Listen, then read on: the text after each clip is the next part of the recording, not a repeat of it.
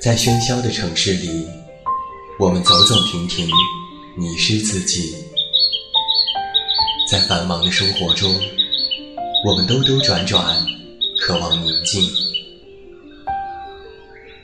还好，还有我们的陪伴；还好，还有我们在这里。现在，跟随远近，一起进入心灵的旅行。恩德传媒远近电台，自明天籁，一片好音，温暖守候，从未远离。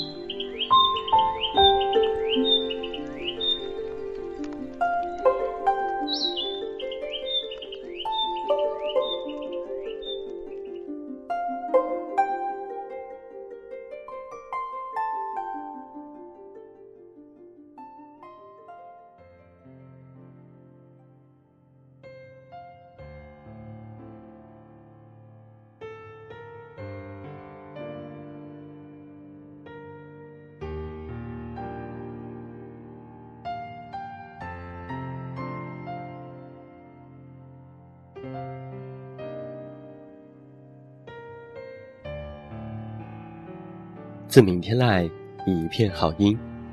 各位好，欢迎来到全新发生的恩德传媒远近电台。我依然是你们的老朋友，这么远那么近。现在在中国北京，向每一位我们的听众朋友们致以问候。欢迎来收听我们今天晚上的知名二星节目。同样，我也欢迎你在收听节目的同时，加入到我的全新个人新浪微博当中。只要你在微博内搜索我的名字，这么远那么近。就可以关注我的其他动态。另外，微信添加好友“远近零四幺二”可以查看本档节目订阅，也期待你的光临。那在今天晚上的知名而行节目当中，我们的策划君子墨为你带来的是这样的一篇文章：在我关机的一周里，我相信很多朋友在之前也看到过这篇文章了。在如今这个通讯十分发达的年代。没事的时候看看新闻，发发微博，聊聊微信，似乎已经成为了生活当中不可或缺的一部分。手机和各种的移动设备，已经在不知不觉当中占据了我们的大部分的业余时间。如果就是现在，你需要关机一周，你会在这一周里面做些什么呢？可能一时半会儿大家会想不到答案。那么。就让我们今天在这篇文章当中寻找自己的答案。在我关机的一周里，看一看作者许荣墨在关机的时候都做些什么吧。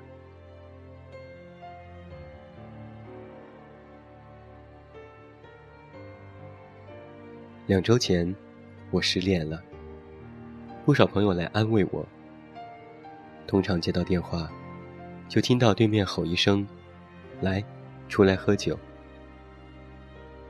连续喝了一个礼拜，喝到麻木。席间我一句话都没有，倒酒，碰杯，面无表情，一饮而尽。朋友问我：“你没事吧？”我说：“挺好的。”他们说：“得了吧，难受你就说出来。”我说：“真没那么多剧烈的难受。”就是有点懵，有些孤独。那是一种怎样的感觉呢？就像我身边坐了好多人，但我依然感觉自己是孤身一人，与周围的世界格格不入，只有自己。在一个晚上，我与一位堪称知己的朋友通话。在经历了二十分钟死一般的安静之后，我挂掉了电话。我突然觉得，自己可以告别手机了。既然怎样的陪伴都是孤独，那还不如让孤独来得更加彻底些。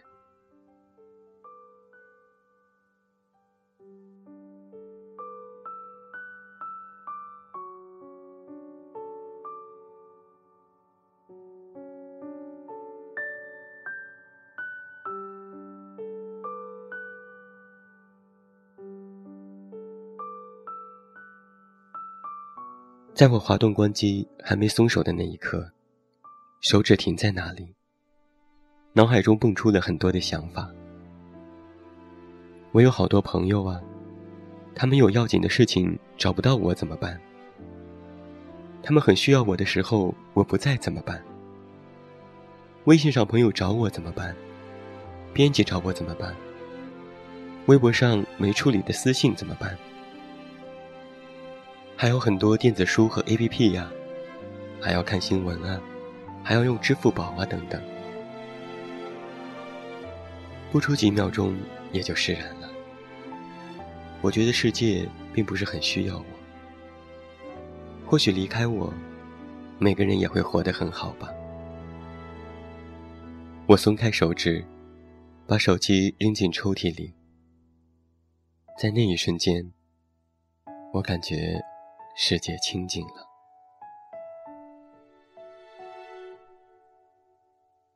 好在我有一位学霸室友，我让他每天叫我起床，跟着他一起吃饭、上课、自习。刚刚关机的第一天里，简直是煎熬，就像自己与周围的所有联系都被割断，像个被抛弃的孩子般手足无措。我时常习惯性的把手伸进风衣的口袋，却什么也摸不到，有些无奈，有些失落。课间的一分一秒都很漫长，无奈。我只好低头看看书，复习上节课教授讲的内容。我看着低头看手机的人们，每个人盯紧屏幕。有些投入，又有些焦躁，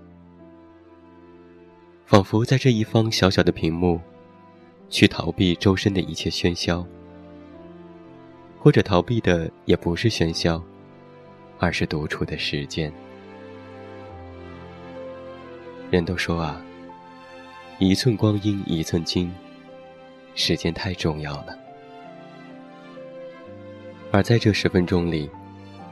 人们弃时间如敝孚，这十分钟是多么煎熬恼人的事物，大家都纷纷回避。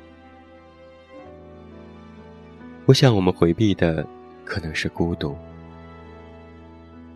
在这方屏幕里面，我们暂时忘记了自身孤独的处境，融入信息的海洋，变成一粒水，跟随着数码洪流的波涛。把时间赋予我们旷大的孤独，照在衣领之外。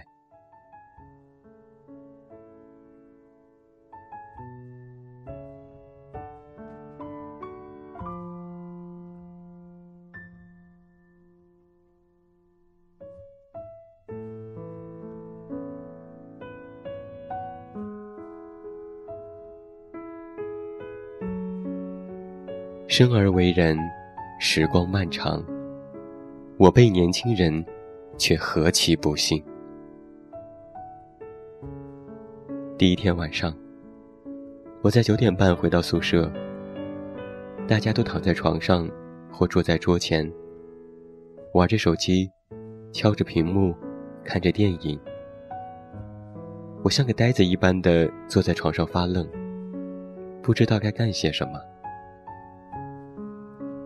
手机就在抽屉里。下床可以拿到。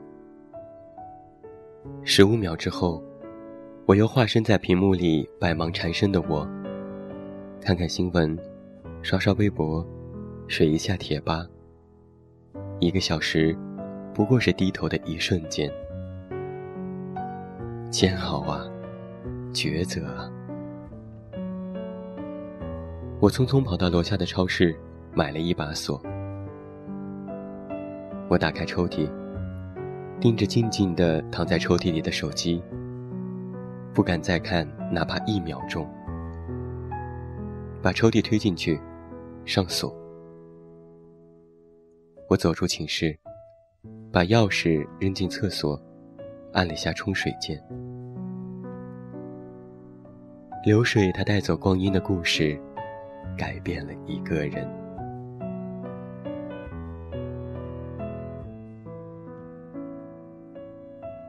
校园里的同学们，也都是匆匆的，匆匆忙忙的走路，匆匆忙忙的打招呼。在放下手机之后，我突然感觉自己和所有人不在一个时间的轨道里。他们的脚步，他们的动作，仿佛快进一般，而我却是闲闲洒洒的观察者。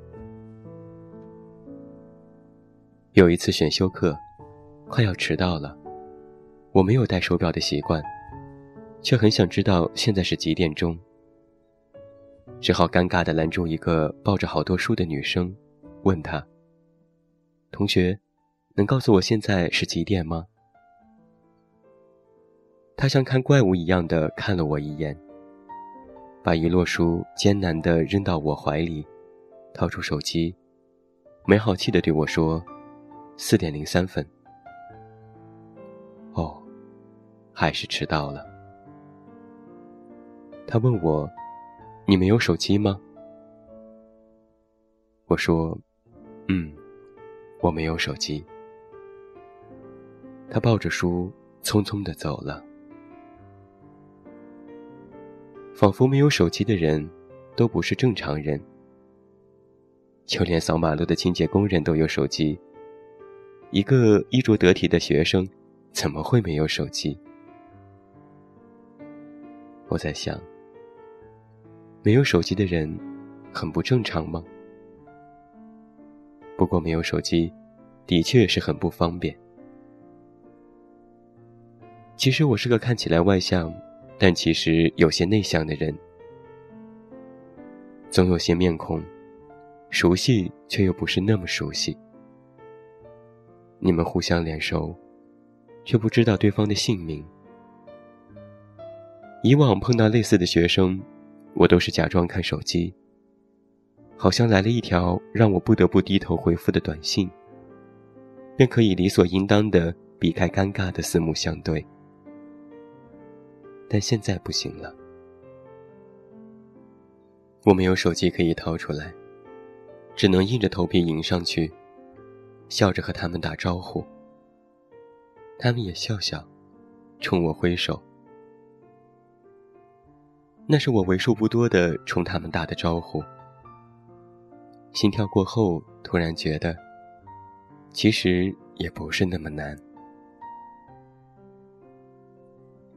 人的笑容其实可以很温暖，即使不是很熟悉，即使不知道对方的姓名。我们在 QQ、微信、Line、Skype、微博。人人上给陌生的人发出夸张大笑的电子表情，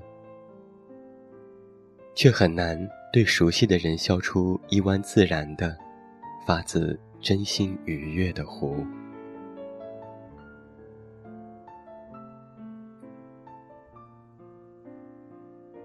这就是远近在今天晚上的节目当中，由我们的策划君子墨为你带来的这样的一篇文章，在我关机的一周里上半部分。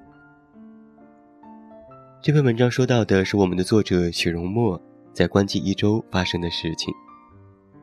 在这样一个通讯十分发达的时代里，看看新闻、发发微博、聊一聊微信，就成为了我们生活当中不可或缺的一部分。